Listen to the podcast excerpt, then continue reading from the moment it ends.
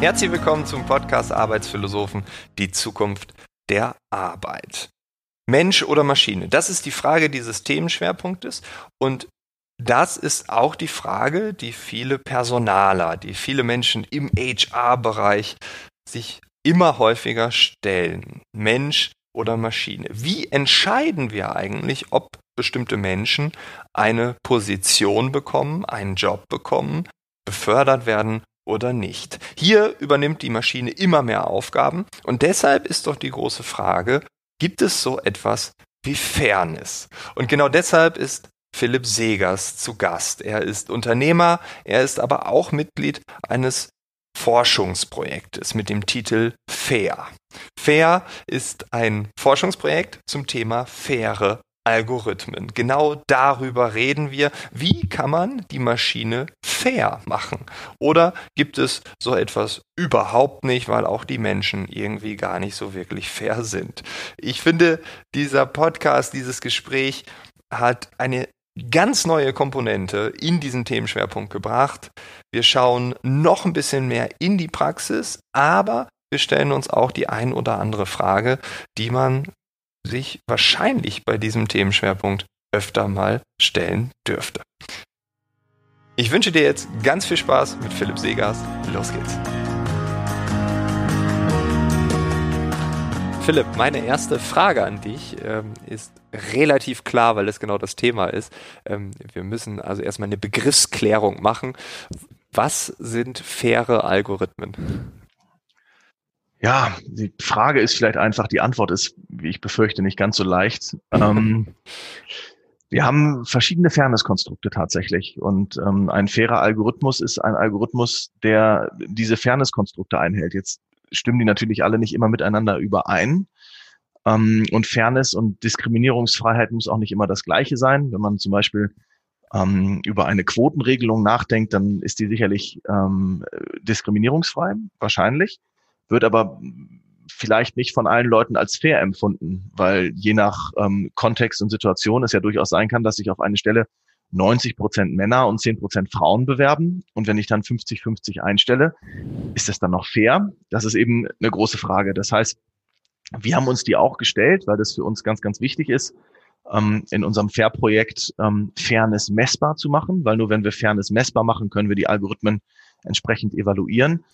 Ähm, wir greifen da in diesen Fairness-Konstrukten auf ähm, die Idee der Gruppenfairness zurück. Das heißt, es geht bei uns gar nicht darum, dass ein Algorithmus in jedem Einzelfall fair sein muss oder soll. Das fällt uns auch generell sehr schwer. Ähm, ist auch nicht der Punkt, wo wir in HR oder im Recruiting im Moment scheitern. Das ist eher eine Frage, die sich ähm, ein Richter stellen muss oder eine Richterin. Ähm, da muss ich auch im Einzelfall, weil da kann ich natürlich den Einzelfall sonst Jahre hinter Gitter sperren. ähm, wenn ich mal einen Job nicht kriege, ist es sicherlich schlimm, aber nicht so dramatisch wie ähm, fälschlicherweise im Gefängnis zu landen. Ähm, deswegen Gruppenfairness und Gruppenfairness bedeutet dann eben, dass es keine systematischen Unterschiede nach bestimmten sensiblen Merkmalen wie Geschlecht, wie Herkunft äh, gibt. Und das kann man in so einem Recruiting-Prozess messen. Das tut man idealerweise, indem man noch irgendein neutrales Kriterium dazu nimmt, was eben die Selektion hilft, besser mitzumessen. Das heißt, Selektion bedeutet hier einmal, es kann sein, dass sich mehr Männer oder mehr Frauen bewerben. Das muss ich berücksichtigen, weil äh, das eine einfache Quote zum Beispiel nicht tun würde, aber das ist sonst wahrscheinlich nicht fair. Und es kann natürlich in der Selektion auch sein, dass in einer bestimmten Situation, das ist jetzt wirklich wichtig, weil es gibt keine grundsätzlichen Unterschiede zwischen Männern und Frauen hinsichtlich der Produktivität, die im Ansatz ausreichen würden, zu sagen, ich stelle nur noch Männer oder nur noch Frauen oder nur noch Inländer oder nur noch Ausländer ein. Aber es kann natürlich dennoch in bestimmten Situationen, in bestimmten Anwendungen so sein, dass in einer Situation eben die Frauen alle super sind, die sich beworben haben und die Männer alle nicht so. Und in einer anderen Situation sind die Männer alle top und die Frauen sind nicht so gut. Das heißt, man schafft es natürlich nicht in jedem Einzelfall ähm, oder auf jede Stelle dann immer entsprechend der, der Quotenregelung äh, einzustellen. Das heißt, man muss irgendeinen Messwert haben, der mit der Produktivität zusammenhängt, also der mir sagt, wie gut die Leute geeignet sind für diese Stelle, der aber gleichzeitig neutral ist, grundsätzlich. Also wo ich sagen kann, ich habe jetzt auf die Grundgesamtheit gesehen eben keinen Unterschied zwischen Männern und Frauen und deswegen ist es ein faires Kriterium. Und da eignet sich die Eignungsdiagnostik sehr gut. Das heißt, es gibt ähm, validierte IQ-Tests, ähm, andere eignungsdiagnostische Kriterien, mit denen man das gut machen kann, von denen man weiß, dass da systematisch eben keine Unterschiede zwischen solchen Gruppen sind. Auch mit Inländern und Ausländern gibt kulturneutrale Items, wo eben dann auch Sprache nicht so wichtig ist. In dem Moment, wo Sprache reinkommt, werden natürlich ausländische Bewerber oder Bewerberinnen stärker diskriminiert als inländische, weil sie eben die Aufgabe vielleicht nicht so gut verstehen. Ja. Wir konnten das aber auch bei unserem Case-Score, ähm, den wir entwickelt haben, um Bildungsabschlüsse zu vergleichen, konnten wir auch zeigen, dass ähm, wir da sehr neutral sind. Und solche neutralen Kriterien helfen dann eben, die Selektion einzuschätzen und man darf aber von diesen neutralen Kriterien abweichen. Also ich kann sagen, ich stelle jetzt nicht die Person mit dem besten IQ-Test ein, sondern die Person mit dem zweiten IQ-Test, weil die ist sofort verfügbar und die andere erst in sechs Monaten und ich möchte die Stelle jetzt schnell füllen. Das ist überhaupt kein Problem. Ein Problem wird es dann, wenn ich in den Situationen, wo ich von dem IQ-Test abweiche, das systematisch zum Nachteil oder Vorteil einer Gruppe tue. Also ich weiche vom IQ-Test ab und das ist immer zum Vorteil von Männern. Das ist dann nicht mehr fair. Das heißt, ich ja, brauche ein neutrales ja. Kriterium. Ich muss diese Fairness-Konstrukte ähm, entwickeln und die kann ich dann aber eigentlich jederzeit mitlaufen lassen. Das heißt, es ist auch überhaupt kein Problem ähm, im, im Tracking oder Reporting. Man kann daraus eigentlich, ich kenne das noch von keinem Unternehmen, aber man könnte daraus eine KPI machen. Krass. Also da ist ganz viel möglich. ähm, aber äh, jetzt die nächste einfache Frage, warum braucht es denn faire Algorithmen? Also ist es so, dass eine algorithmenfreie Welt eh nicht fair ist und dann die Algorithmenwelt, die wir erschaffen haben, es genauso macht, nämlich nicht fair zu sein? Mhm. Warum braucht es ein Forschungsprojekt? Warum braucht es da äh, eine Forschung? Ähm, können wir nicht alles so machen wie immer? Ja, also klar, kann man machen. Wir sehen nur in, ähm, in großen Studien, dass es nicht gut ist. Also wir sehen in ganz, ganz vielen Studien und ein Beispiel, was ich mal erklären kann, wie so eine Studie funktioniert, ähm, weil das sehr häufig gemacht wird, so sind sogenannte Vignettenstudien. Da werden fiktive Lebensläufe ähm, an Personalabteilungen geschickt und dann wird geguckt, wer sich denn zurückmeldet auf diese Lebensläufe. Und das Schöne bei fiktiven Lebensläufen ist, ähm, man kann die selber gestalten und es muss nicht der Wahrheit entsprechen. Das heißt, man kann dann wirklich hingehen und ähm, Lebensläufe erstellen, die komplett identisch sind und nur den Namen austauschen oder das Foto und dadurch natürlich dann das Geschlecht ändern oder die Herkunft ändern. Und an solchen Studien sieht man, dass wir diskriminieren. Und deswegen, und das ist nicht gut. Das ist aus verschiedenen Gründen, ich komme da gleich nochmal drauf, ein Problem. Ähm, und ich glaube, deswegen müssen wir uns überlegen, wie wir das abbauen können dass wir diskriminieren. Und da kann eben ein Ansatz sein, dass man sagt, ich nutze Algorithmen, ähm, die mir helfen, faire Entscheidungen zu treffen, obwohl natürlich auch da wieder gar nicht klar ist. Und deswegen braucht es dann das Projekt, ähm, ob Algorithmen per se fair sind oder besser sind oder in, in, in welchem Kontext sie gut funktionieren können. Ähm, aber wir sehen definitiv am Arbeitsmarkt, da gibt es ganz, ganz viele Beispiele zu, ähm, kann gerne eine Literaturliste an jeden rausschicken, der da, der da Zweifel hat. Ähm, wir haben Diskriminierung am Arbeitsmarkt, an, eigentlich bei allen ähm, äh, Auswahlentscheidungen, also bei der Einstellung, bei Gehaltsverhandlungen, bei Beförderungen. Das sind alles Prozesse, in denen wir Diskriminierung sehen und das ist ein wirkliches Problem und das müssen wir bekämpfen. Und ein Ansatz kann eben Algorithmen sein. Okay, und ihr habt jetzt einen Forschungsschwerpunkt, äh, äh, ein Forschungsprojekt, das heißt FAIR. Ähm, es geht um das Thema Abbau von Diskriminierung in der Personalauswahl. Also das ist ja der Schwerpunkt. Was genau erforscht ihr da? Also wie, wie geht man da vor? Was macht man? Was, Genau, also es gibt ja ganz, ganz viele Algorithmen, die äh, im, auch im, im, im Recruiting-Prozess zum Einsatz kommen, aber gar nicht bei der Auswahl helfen, also gar nicht auswahlrelevant sind, die zum Beispiel helfen, Terminplanung zu verbessern oder ein Chatbot, der es einfacher macht, äh, in den Bewerbungsprozess reinzukommen und Fragen beantwortet äh, zu bekommen. Die treffen ja so für sich keine Auswahl. Das heißt, das sind so Hilfsalgorithmen, die den Prozess insgesamt ähm, besser machen. Es gibt aber auch Algorithmen, die bei der Auswahl helfen, die also ganz konkret sagen, ähm, dieser oder jener Bewerber, Bewerberin ist besser oder schlechter geeignet. Und da muss man natürlich genau hingucken, ähm, ob die das fair und diskriminierungsfrei tun, weil wir müssen ja den Status quo schlagen. Ansonsten bringt es ja nichts, ihn nur zu, also es geht ja nicht darum, einfach ihn, ihn, ihn zu digitalisieren, sondern es muss ja irgendwie auch besser werden. Und das ist eben die Idee hinter dem Fair-Projekt. Ähm, das ist ein Projekt, was wir, also Candidate Select Case, durchführen, zusammen mit der Universität zu Köln ähm, werden da gefördert vom Land NRW und der Europäischen Union ähm, in diesem und im nächsten Jahr. Also das Projekt läuft zwei Jahre und hat im Januar diesen Jahres äh, begonnen. Und wir haben noch ein paar assoziierte Partner dabei. Das ist unter anderem die Deutsche Telekom, FIGA, Simon Kucher und Studitems. Die helfen uns, weil das Projekt eben vorwettbewerblich ist, ähm, Trainings- und Validierungsdaten zu sammeln. Weil ein Algorithmus, den man nicht zum Einsatz bringt, kann per Definition kein guter Algorithmus sein. Okay, also das heißt, ihr Weil das wäre jetzt die erste Frage gewesen. Wie stelle ich mir denn dieses Programm vor? Also ich habe ein mittelständisches Unternehmen oder einen großen Telekommunikationskonzern und äh, die haben einen Algorithmus, den haben sie von irgendeinem anderen Unternehmen gekauft oder selbst programmiert und der ist dann ja vielleicht teilweise sogar wie so eine Blackbox im Einsatz dann, oder? Ja, also das ist, das geht so ein bisschen in die Transparenzrichtung. Ähm, ja. Sind Algorithmen eigentlich transparent oder nicht? Ich glaube grundsätzlich, dass sie ähm, transparenter sind als menschliche Entscheidungsprozesse, wenn man das denn zulässt. Also es, ähm, es wird eben oft als Blackbox-System, wie du es gerade angesprochen hast, auch vermarktet. Es ist ganz kompliziert, man versteht überhaupt nicht, wie das funktioniert. Das müssen wir besser machen. Also gerade auch Anbieter und dann wir sind eben auch ein Anbieter von Algorithmen, müssen erklären, wie diese funktionieren. Aber eine Erklärung, wie der funktioniert, reicht eben nicht aus, um dann zu sagen, ja gut, das hat, das hat hier der Herr Dr. Segers erklärt, das wird schon stimmen. Ähm, das nutzen wir jetzt einfach mal äh, blind und bringen das in Einsatz, sondern genau da muss man dann eben auf Validierungsstudien gucken und schauen, was die Implikationen von so einem Einsatz sind. Und da braucht man dann wieder die, die Fairness-Konstrukte, über die wir schon gesprochen haben. Ja, das mit der Blackbox ist super interessant. Ne? Man benutzt es so gerne. Ich ähm, habe es in meinen Vorträgen auch immer gerne erwähnt, dass ich sage, ja, Google hat vor ein paar Jahren schon gesagt, wir wissen eigentlich gar nicht, was im Kern der Suchmaschine so vor sich geht. Also es ist so eine, die nennen es selbst auch Blackbox. Also wir können da nicht mehr reingucken. Also die, die letzten, die letzten ähm, Entscheidungswege oder die, die letzten Variablen, die, die, das können wir nicht entschlüsseln. Und dann gehen die Augen immer so auf, ne? oh Gott, Google, oh Gott, wenn die schon nicht mehr wissen, wie die Suchmaschine, ich meine, wir reden über die letzten zwei Prozent oder den letzten halben Prozent oder so, es ist vielleicht egal.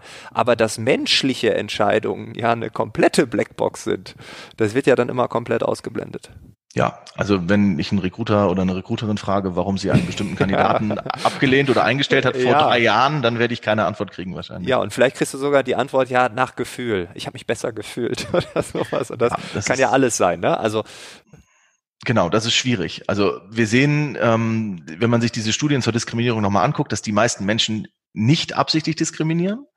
Ja. Ähm, wir, also wenn jemand absichtlich diskriminiert, kriegt man das auch mit keinem Algorithmus gelöst. Da gibt's immer einen Weg zu spätestens, also auch wenn man die, die, die ersten Bewerbungsschritte blind macht, spätestens im Interview hat man da ein Gesicht und wenn jemand diskriminieren möchte, das kriegt man nicht gelöst. Das Gute ist aber, die meisten Menschen wollen das gar nicht und tun es trotzdem. Und genau da kann man, glaube ich, mhm. ansetzen. Das heißt, die Studien zeigen, es wird vor allem am Anfang des Bewerbungsprozesses diskriminiert, wenn man wenig Informationen hat und der die Bewerbenden relativ weit weg sind vom, von, von, von den Personalverantwortlichen. Und ähm, ich glaube, gerade da kann man mit Algorithmen helfen. Und das ist das, was wir im Fair-Projekt auch machen wollen, ähm, in so einem Lebenslauf-Screening-Prozess bestimmte Informationen, die auf einem Lebenslauf stehen, zu kontextualisieren. Nichts anderes tun wir ähm, bei Case schon seit vielen Jahren, wenn wir Bildungsabschlüsse uns angucken. Es ist eben nicht das Gleiche, wenn ich mit einer 2.0 mein Studium beende. Je nachdem, wo ich war, war ich mit der 2.0 vielleicht der Beste oder der Schlechteste. Und das muss ja irgendwie in die Bewertung dieser Note mit einfließen. Und das kann man natürlich auch mit anderen, mit anderen Dingen tun, mit Arbeitserfahrung, mit, mit sozialem Engagement, was ich, ist auch ein, ein, ein äh, ein, ein Thema, was wir in dem Projekt behandeln wollen, ähm, was ich super spannend finde, weil ich gar nicht weiß, ob in sozialem Engagement überhaupt eine Prädiktion drin steckt. Also finden wir das gut, weil es gesellschaftlich gesehen gut ist, wenn Leute sich einbringen? Oder sind ja. Menschen, die sich gesellschaftlich einbringen, wirklich die besseren und produktiveren Mitarbeiter? Das sind ja Fragen, die wir beantworten müssen. Und ähm, das sind alles Dinge, die wir uns angucken wollen. Also wir stützen uns bei dem Fair-Projekt auf Lebensläufe, auf Informationen, die auf Lebensläufen stehen und wollen die kontextualisieren. Wenn ich noch eine Sache zu der Blackbox eben sagen darf. Ähm, wir haben im HR-Bereich einen ganz anderen Anwendungsfall als Google. Das heißt, wenn wir an KI und Algorithmen denken, dann denken wir an Google, dann denken wir an Amazon, dann denken wir an Netflix. Die haben riesige Trainingsdatensätze. Und die meisten KI-Technologien und Modelle, Methoden sind wahnsinnig verschwenderisch in ihrem Umgang mit Daten. Also sind ultra ineffizient. Also mit kleinen Datensätzen funktioniert das per se nicht. Und mhm. wir haben im HR-Bereich hat niemand so große Datensätze. Das ist ja wahnsinnig, also damit Amazon einen Trainingsdatenpunkt sammelt, muss halt irgendjemand ein Produkt kaufen. Damit ich das auf den HR-Bereich übertragen kann, müsste ich jetzt ja jemand einstellen und den über einen gewissen Zeitraum ähm, mit dem zusammenarbeiten, damit ich dann irgendwann sagen kann, ob er das gut oder schlecht tut. Ja. Und also das sollte man nicht nach zwei Wochen tun, das sind dann eher so zwei Jahre, von denen man spricht, bis man irgendwie mal eine, eine saubere Mitarbeiter ähm, Bewertung zusammen hat und ähm, da gibt es keine entsprechend großen Trainingsdatensätze. Das heißt, ähm, was wir tun, hat ganz, ganz viel mit Kontextualisierung zu tun, also dass wir Kontextdaten sammeln und anhand dieser Kontextdaten die ähm, Komplexität reduzieren. Also wenn ich jetzt ein, ein, ein neuronales Netz äh, nutzen würde, um Bildungsabschlüsse zu vergleichen, dann hätte ich in Deutschland fast 500 Hochschulen, äh, knapp 30.000 verschiedene Studienprogramme und jetzt müsste ja dieses neuronale Netz aus den Trainingsdaten heraus dann lernen, welche Uni ist gut, für welches Fach, wie benoten die eigentlich? Das ist wahnsinnig, also brauchst du riesige Datensätze für die hat überhaupt niemand in Deutschland oder ich würde behaupten weltweit.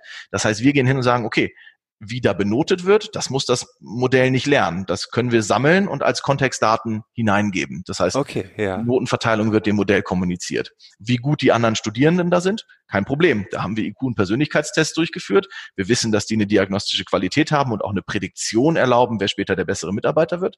Die können wir dem Modell auch geben. Dadurch ähm, kann das Modell mit viel weniger Trainingsdatenpunkten viel, viel effizienter werden. Und das sind eben so klassische Lösungen, die wir im HR-Bereich mitdenken müssen, weil anders geht's gar nicht. Ja, da sind wir doch dann aber auch ganz schnell bei diesem ich will es jetzt nicht Buzzword nennen, weil es noch kein Buzzword ist, aber es könnte ja bald eins sein. Äh, wir hören ganz viel von äh, Robo-Advisory im Banking und so weiter. Robo-Recruiting. ähm, ist das schon Robo-Recruiting? Ähm, ist das eine Vorstufe? Ähm, was genau ist das? Ist das ein Wort, was ihr benutzt? Ich würde es auf jeden Fall als Buzzword abstempeln. Also okay. ähm, ähm was ja, also es, meine Definition wäre jetzt, dass eben eine, ein, eine, ein Recruiting ist ja auch eine Entscheidung. Und ja. ich finde es ganz wichtig, dass wir darüber nachdenken, wer diese Entscheidung trifft. Und ähm, ich würde, ich würde dafür ähm, plädieren. Ich bin jetzt aber auch kein Philosoph. Ich glaube, den sollte man eher zu solchen Themen befragen und nicht äh, nicht einen Arbeitsmarktökonom, der äh, Algorithmen programmiert. Ähm, ich bin der Meinung, dass Menschen Entscheidungen treffen.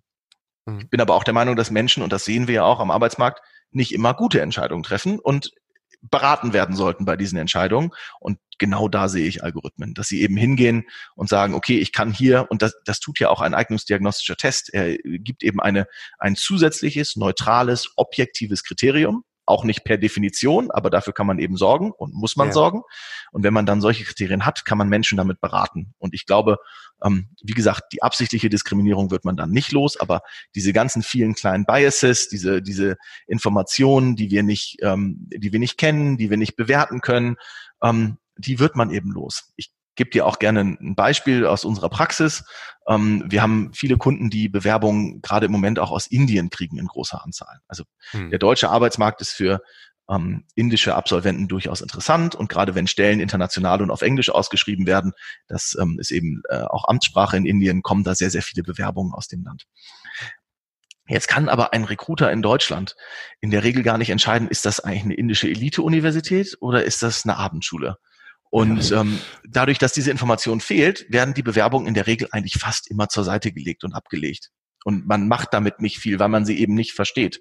Wenn jetzt ein Algorithmus hingeht und das ist ein Produkt, was wir natürlich auch bauen und äh, demnächst launchen wollen, ähm, und sagt, okay, das ist eher eine Abendschule, aber das ist eine Elite-Universität. Und da gibt's in Indien welche. Also es gibt Hochschulen in Indien, die eine Annahmequote von einem halben Prozent haben.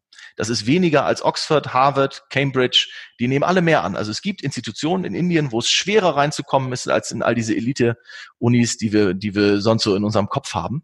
Und ja. wenn das natürlich dann Algorithmus herleiten kann, ist das doch super. Das führt dazu, dass wir die Fall. ausländischen Be Bewerbenden weniger diskriminieren und gleichzeitig bessere Entscheidungen treffen können. Und wenn du dann noch weißt, ob die 2-0 das beste oder das schlechteste Ergebnis an der Uni ist, dann das ist, da in Indien wird von 0 bis 100 bewertet, falls es dich äh, Ach so, okay. 39 ja. bist du durchgefallen, ab 40 ist bestanden. Ja, okay, okay, ja gut, ein anderes System. Aber da hast du da vielleicht äh, die äh, ungeschliffenen Diamanten da im Bewerbungsprozess und du kriegst es gar nicht mit. Also das kann ja definitiv eine Chance sein. Auch hier höre ich wieder raus, Mensch oder Maschine, es ist ein Mensch und Maschine und du plädierst dafür, der Mensch entscheidet am Ende, weil natürlich dann auch ja einfach Variablen reinkommen, ähm, die wir vielleicht auch gar nicht über einen Algorithmus abbilden können. Ne? Stimmt die Chemie? Passt das zwischen uns? Ne? Also das sind ja Dinge, die können wir nicht kontextualisieren. Wo liegen denn aber dann die Gefahren beim, beim äh, Robo-Recruiting? Ist es dann ausschließlich die Programmierung, dass es nicht fair ist? Ähm, oder einfach, dass der Algorithmus einfach Murks ist, dass das falsch ist, was er ausspuckt, äh, oder gibt es gar keine Gefahren dabei? Also wir klammern jetzt die Philosophen jetzt mal aus, ne? obwohl dieser Podcast ja Arbeitsphilosophen heißt. ja, da hättest du wen anders einladen müssen für philosophische Fragestellungen. Ähm, ich, die, wir haben in der Eignungsdiagnostik, und das sind ja wirklich Dinge, die seit 100 Jahren. Also der erste IQ-Test, den gibt's seit fast 100 Jahren. Also David Wechsler, da fing das an mit der kognitiven Diagnostik, dann kamen in den 60ern die ganzen Persönlichkeitspsychologen dazu. Wir haben da Gütekriterien. Und das sind mhm. Gütekriterien, die Tests erfüllen müssen, damit sie für gut befunden werden. Und natürlich ist auch nicht jeder Test, den ich mache, per se ein guter Einstellungstest. Ich kann auch mir ganz schwachsinnige Tests ausdenken, die diskriminieren und überhaupt keine Prädiktion ermöglichen. Und dann sollte ich die natürlich nicht nutzen. Das ähm, klappt in der Praxis mal besser, mal schlechter. Aber genauso brauche ich eben auch Gütekriterien für Algorithmen und ich kann mich da ganz gut dran orientieren. Das heißt, wichtig ist, dass der Algorithmus eine Prädiktion ermöglicht. Das heißt, wenn der Algorithmus sagt, ein, ähm, eine bestimmte Bewerbung ist gut, dann sollte die nicht in 100 Prozent der Fälle und nicht deterministisch immer, aber in der Regel auch von einem, einer Person sein, wenn ich die einstelle, wird das ein besserer Mitarbeitender, als wenn ich wen anders eingestellt hätte. Also es sollte ein klarer Zusammenhang statistisch mhm. bestehen mhm. zwischen dem Ergebnis, was ein Algorithmus ausspuckt, und der späteren Arbeitsleistung. Weil sonst ist der Algorithmus nicht prädiktiv, dann hätte ich auch würfeln können. Ein Würfel ist zumindest immerhin fair, ähm, aber halt null prädiktiv, deswegen tut das keiner. Ähm, das andere, das habe ich jetzt mit dem Würfel gerade angesprochen, ist Fairness. Ähm, ein Algorithmus, und das ist kein Gütekriterium aus der, aus der, aus der ähm, Eignungsdiagnostik. Ich würde aber dafür plädieren, dass es eigentlich ein Gütekriterium sein sollte. Und das ist eben die komplette Fragestellung, ähm, okay, Algorithmen sind oft prädiktiv. Warum sind sie prädiktiv? Weil sie ja trainiert werden im Gegensatz zu einem Testverfahren. Also ein Testverfahren entwickle ich, dann mache ich das und dann gucke ich, ob das geklappt hat. Hab im Idealfall noch ein psychologisches äh, Konzept, äh, Theorie, Konstrukt dahinter und dann mache ich das. Bei einem Algorithmus habe ich ja eigentlich einen, einen Loop in gewisser Weise. Das heißt, ich gehe ja, ich drehe das um, ich gehe hin und sage, okay, hier sind meine Trainingsdaten, wer wurde befördert, wer hat wie viel Gehalt gekriegt, wer hatte die besseren Mitarbeiterbewertungen und versuche daraus einen Algorithmus zu bauen, der dann dadurch bestimmte Informationen versteht. Das heißt, Prädiktion ist bei Algorithmen wenn man sie zumindest halbwegs gut aufsetzt, nicht das Problem. Aber das hat ganz viele Fairness-Implikationen, weil ich dadurch natürlich auch alle menschlichen Entscheidungsmuster, die diskriminierend oder unfair sind, in den Algorithmus mit reintrainiere. Und ähm, da muss ich höllisch aufpassen. Das heißt, äh, mhm. ähm, ich muss auf meine Trainingsdaten achten. Ich muss gucken, womit ich trainiere und eigentlich alle ähm, Daten aus dem echten Leben, also seien es Gehaltdaten, Beförderungen, Bewertungen, Einstellungen, sind alles menschliche Entscheidungsdaten und in all diesen Daten ist Diskriminierung drin. Das heißt, ich kann da natürlich hingehen und diese Datensätze bereinigen. Dann kann ich mit denen vielleicht sogar arbeiten, muss man wirklich vorsichtig mit sein und sollte wissen, was man macht. Oder aber man sagt, ich gehe auf andere ähm, Informationen, auf die ich trainiere, zum Beispiel auf, äh, auf eben Wiedereignungsdiagnostik, von der ich weiß, dass die neutral ist und eben nicht Männer gegenüber Frauen bevorzugt. Ähm, mhm. da muss man wirklich aufpassen. Das heißt, ich würde auch bei Algorithmen empfehlen, dass man dahinter vielleicht eine Art Theorie, Konstrukt, Idee hat und nicht einfach nur blind etwas trainiert, einen Algorithmus baut und diesen dann validiert. Also wirklich immer aufpassen ähm, mit den Trainingsdaten. Also dieses, dieses schöne Reinforcement Loop, was ja ähm, bei selbstlernenden Algorithmen ganz, ganz toll ist und ganz, ganz viele Möglichkeiten bietet, bietet eben auch Gefahren und da muss man, da muss man hingucken. Ja, es erinnert mich so ein bisschen, du wirst, was du isst. Ne? Also auch hier, wir, wir bauen äh, die KI oder die Algorithmen, wir füttern diese mit den Dingen, die wir da angebaut haben. Und äh, wenn wir da so schimmelige Dinge reinschmeißen, dann kommt da nichts bei raus. Okay. Ja, ähm, ja äh, ich kann das vollends nachvollziehen, dass diese Fairness ähm, und, und diese Prädiktion, diese Vorhersehbarkeit, ähm, äh, dass das ganz wichtige Faktoren sind in dem Themenfeld Zukunft der Arbeit reden wir immer mehr über das Thema Vielfalt, Kreativität, Querdenken und so weiter. Querdenken und, ist ein ganz schwieriges Wort im Moment. Äh, warum? Wegen den Querdenken-Demonstrationen. Ach so, ja, genau, ja, stimmt. äh, es gab sogar Stellenanzeigen mit Querdenkern gesucht ja, ja. und so, ja, politisch jetzt nicht mehr tragbar. Aber das Wort kann man sich ja zurückholen. Das, äh, ja. Äh, da gibt's ja ganz tolle Geschichten, wo Wörter eben von bestimmten Gruppen genutzt werden und man sich die dann zurückholt. Hashtag Proud Boys ist, glaube ich, ein ganz tolles Beispiel, wo eben diese rechtsradikale Organisation in den USA jetzt äh, gekapert wird, zumindest ihr Hashtag von, ähm, ja, stolzen Männern die sich gern haben und entsprechend das auch auf Social Media zeigen. Sowas finde ich immer großartig. Ja, das ist aber das genau, das ist also wie wir Dinge neu umprogrammieren können. Ähm, ja. Genau, aber ähm, genau, aber nochmal auf, äh, ne, also wir wollen Vielfalt, wir wollen, dass die Leute äh, quer denken, anders denken, wir wollen, dass sie kreativ sind. Und jetzt ähm, stelle ich mir vor, wir haben einen Algorithmus, der vorher gefüttert wird. Wir wollen die und die Menschen, weil äh, die passen, die sind hier in Zukunft die erfolgreichsten. Ist der Algorithmus nicht dann genau das Gegenteil von Vielfalt, von Kreativität, von Anderssein? Nee, ich glaube, das ist ein, das ist ein häufiger Fehler, der, der, der uns unterläuft. Und das ist, dass wir glauben oder dass wir überschätzen, wie bestimmte Dinge miteinander korrelieren. Das heißt, wenn ich jetzt, das, und das ist auch ein häufiger, äh, ein häufig, also der, die Kritik ist nicht neu für Algorithmen, die gibt's schon ganz lange, die Kritik. Früher wurde die dann für Eignungsdiagnostik verwendet und für IQ-Tests hat man gesagt, ich teste IQ nicht, weil das ist, das ist nur eine Sache und dann habe ich nur die Leute, die schlau sind und das ist nicht das die, ist die keine, cool sind. Keine Vielfalt. genau. Aber wenn man sich das anguckt, ist, es gibt diese Korrelation nicht. Also Menschen, die schlau sind, sind nicht on average cooler oder uncooler oder ähm, kreativer oder weniger kreativ. Es gibt da keinen Zusammenhang, keinen wirklich großen. Also es gibt leichte mhm. Korrelationen, die gehen aber teilweise, also wenn man sie findet, gehen sie sogar meistens in die Richtung, dass ähm, Menschen mit einem höheren IQ dann auch ein wenig kreativer sind und so weiter und so fort. Aber wie gesagt, man sollte sich davon ein Stück weit lösen äh, und das nicht überschätzen, wie solche Dinge miteinander korrelieren. Das hören wir natürlich auch oft, wenn wir Bildungsabschlüsse vergleichen, dann sagen die, ja, dann haben wir nur die Streber und dann geht damit ein ganz bestimmtes Bild einher. Das, das, diese Korrelation gibt ja. es aber einfach nicht. Also das ist, das ist eine Scheinkorrelation. Man kann, man kann die erklären.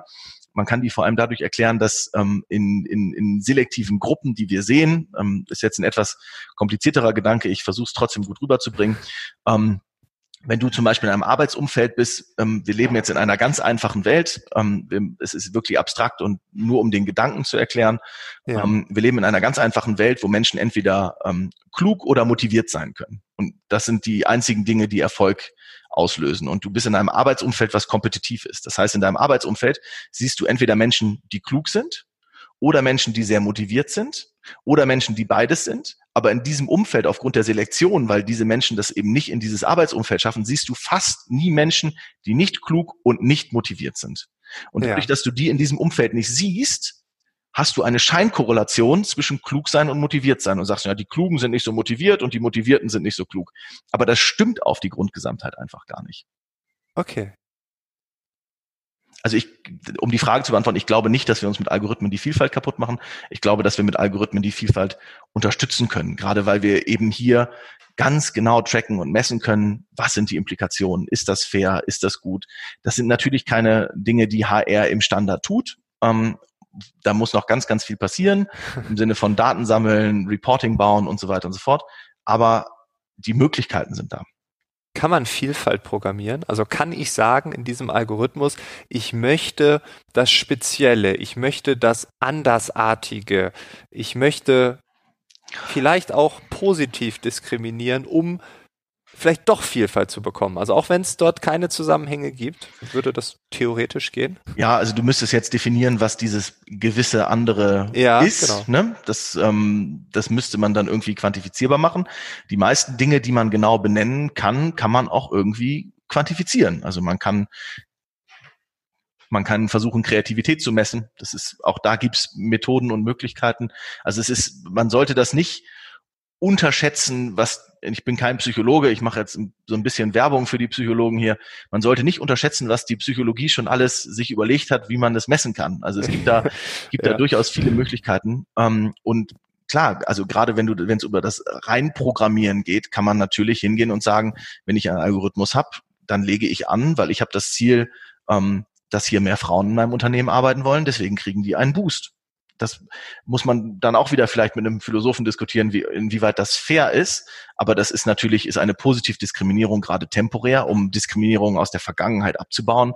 Ähm, etwas, was, was vollkommen in Ordnung ist oder sein kann, je nach, je nach Konzept. Und das kann man mit einem Algorithmus relativ leicht dann anlegen, dass man eben sagt, okay, der Cut-off-Wert für Männer und Frauen ist jetzt hier ein anderer.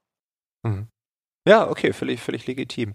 Ähm, ich glaube auch, dass dieses Argument, oh Gott, wenn jetzt alles irgendwie äh, algorithmisiert wird, ich weiß nicht, ob es dieses Wort gibt, aber dann äh, alles wird äh, über einen Algorithmus abgebildet, dann, äh, dann haben wir ja gar keine Zufälle mehr. Und also das ist, glaube ich, in ganz vielen Köpfen drin. Gerade im Bereich HR wird sehr viel diskutiert. People Analytics, was dürfen wir, was, wie weit darf es gehen? Ähm, und und, und äh, Robo-Recruiting liegt da auch mit drin in diesen, diesen Gesprächen, in diesen Diskussionen.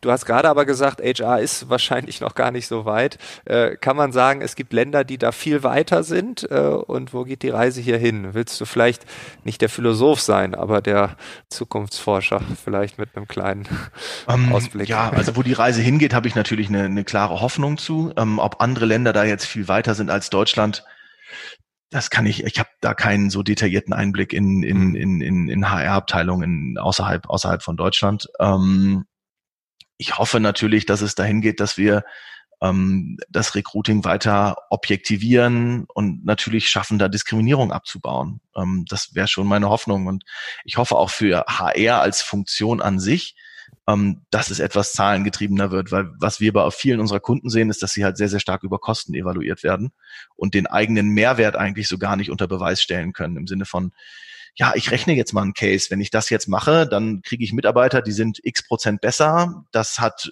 Effekt Y auf die Produktivität und bringt dem Unternehmen eigentlich nachher das, das Dreifache wieder rein. Also dass jemand mal ein Return of Investment in, in irgendwelche bei, bei äh, HR-Entscheidungen berechnet, habe ich so noch nie erlebt. Aber das hilft einem ja auch als Organisation. Das befreit ja, wenn man den eigenen Mehrwert auch mal aufzeigen kann. Ja, ja, Gunther Dück, der auch noch in dieser Reihe zu Wort kommen wird, hat mal gesagt, äh, so oder so ähnlich. Ich will es jetzt nicht zitieren, weil ich wahrscheinlich dann das falsche Verb nehme, aber äh, HR redet sich selbst klein.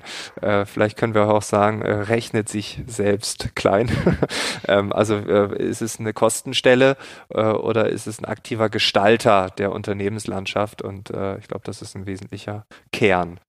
Äh, ja, äh, Philipp, vielen, vielen Dank für diesen wilden Ritt durch die Welt der Fairness, durch die Welt der Algorithmen. Ich glaube, wir haben noch mal eine, eine ganz spannende Komponente zum Thema Mensch oder Maschine bekommen. Und auch hier kommt für mich raus, äh, es ist schon ein bisschen mehr dieses Mensch und Maschine.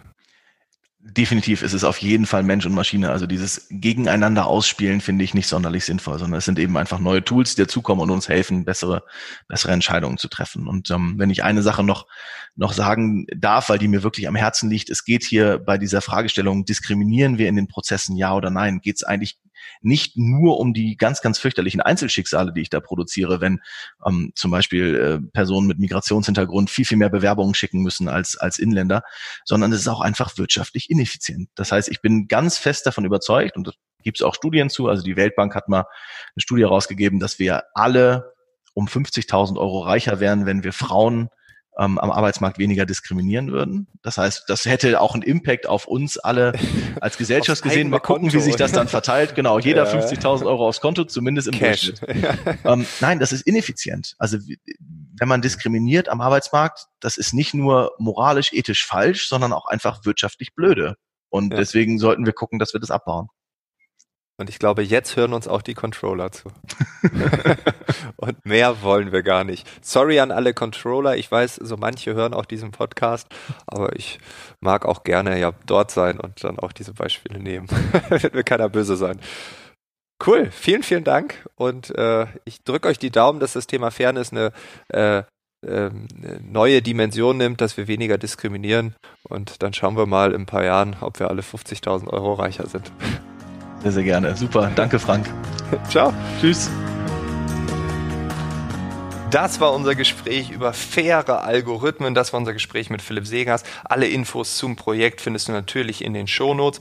Und wie ich finde, wir sehen hier, dass es neben der technologischen Komponente auch immer inkludiert diese Fragen gibt. Also was ist fair, ist natürlich schon eine sehr ethische Frage und die muss immer mitschwingen. Das muss inkludiert sein. Und das gibt mir persönlich immer wieder die Hoffnung, okay, wenn wir so Technik entwickeln, dann kann das doch alles ganz gut werden. Wenn du eine völlig andere Meinung hast, dann freue ich mich natürlich über eine E-Mail oder einen Kommentar bei LinkedIn. Dort findest du wie immer auch alle Episoden. Dort wird manchmal sehr viel diskutiert, manchmal eher weniger. Es kommt tatsächlich auf den Inhalt an. Man kann das irgendwie auch gar nicht prognostizieren. Zumindest kann ich es nicht. Die Maschine wird es können. Da bin ich mir sicher, wenn nicht jetzt, dann in ein paar Jahren. Ich wünsche dir eine tolle Woche. Ich hoffe, wir hören uns in den nächsten wieder. Am Mittwoch geht es weiter. Bis dahin, alles Gute. Ciao.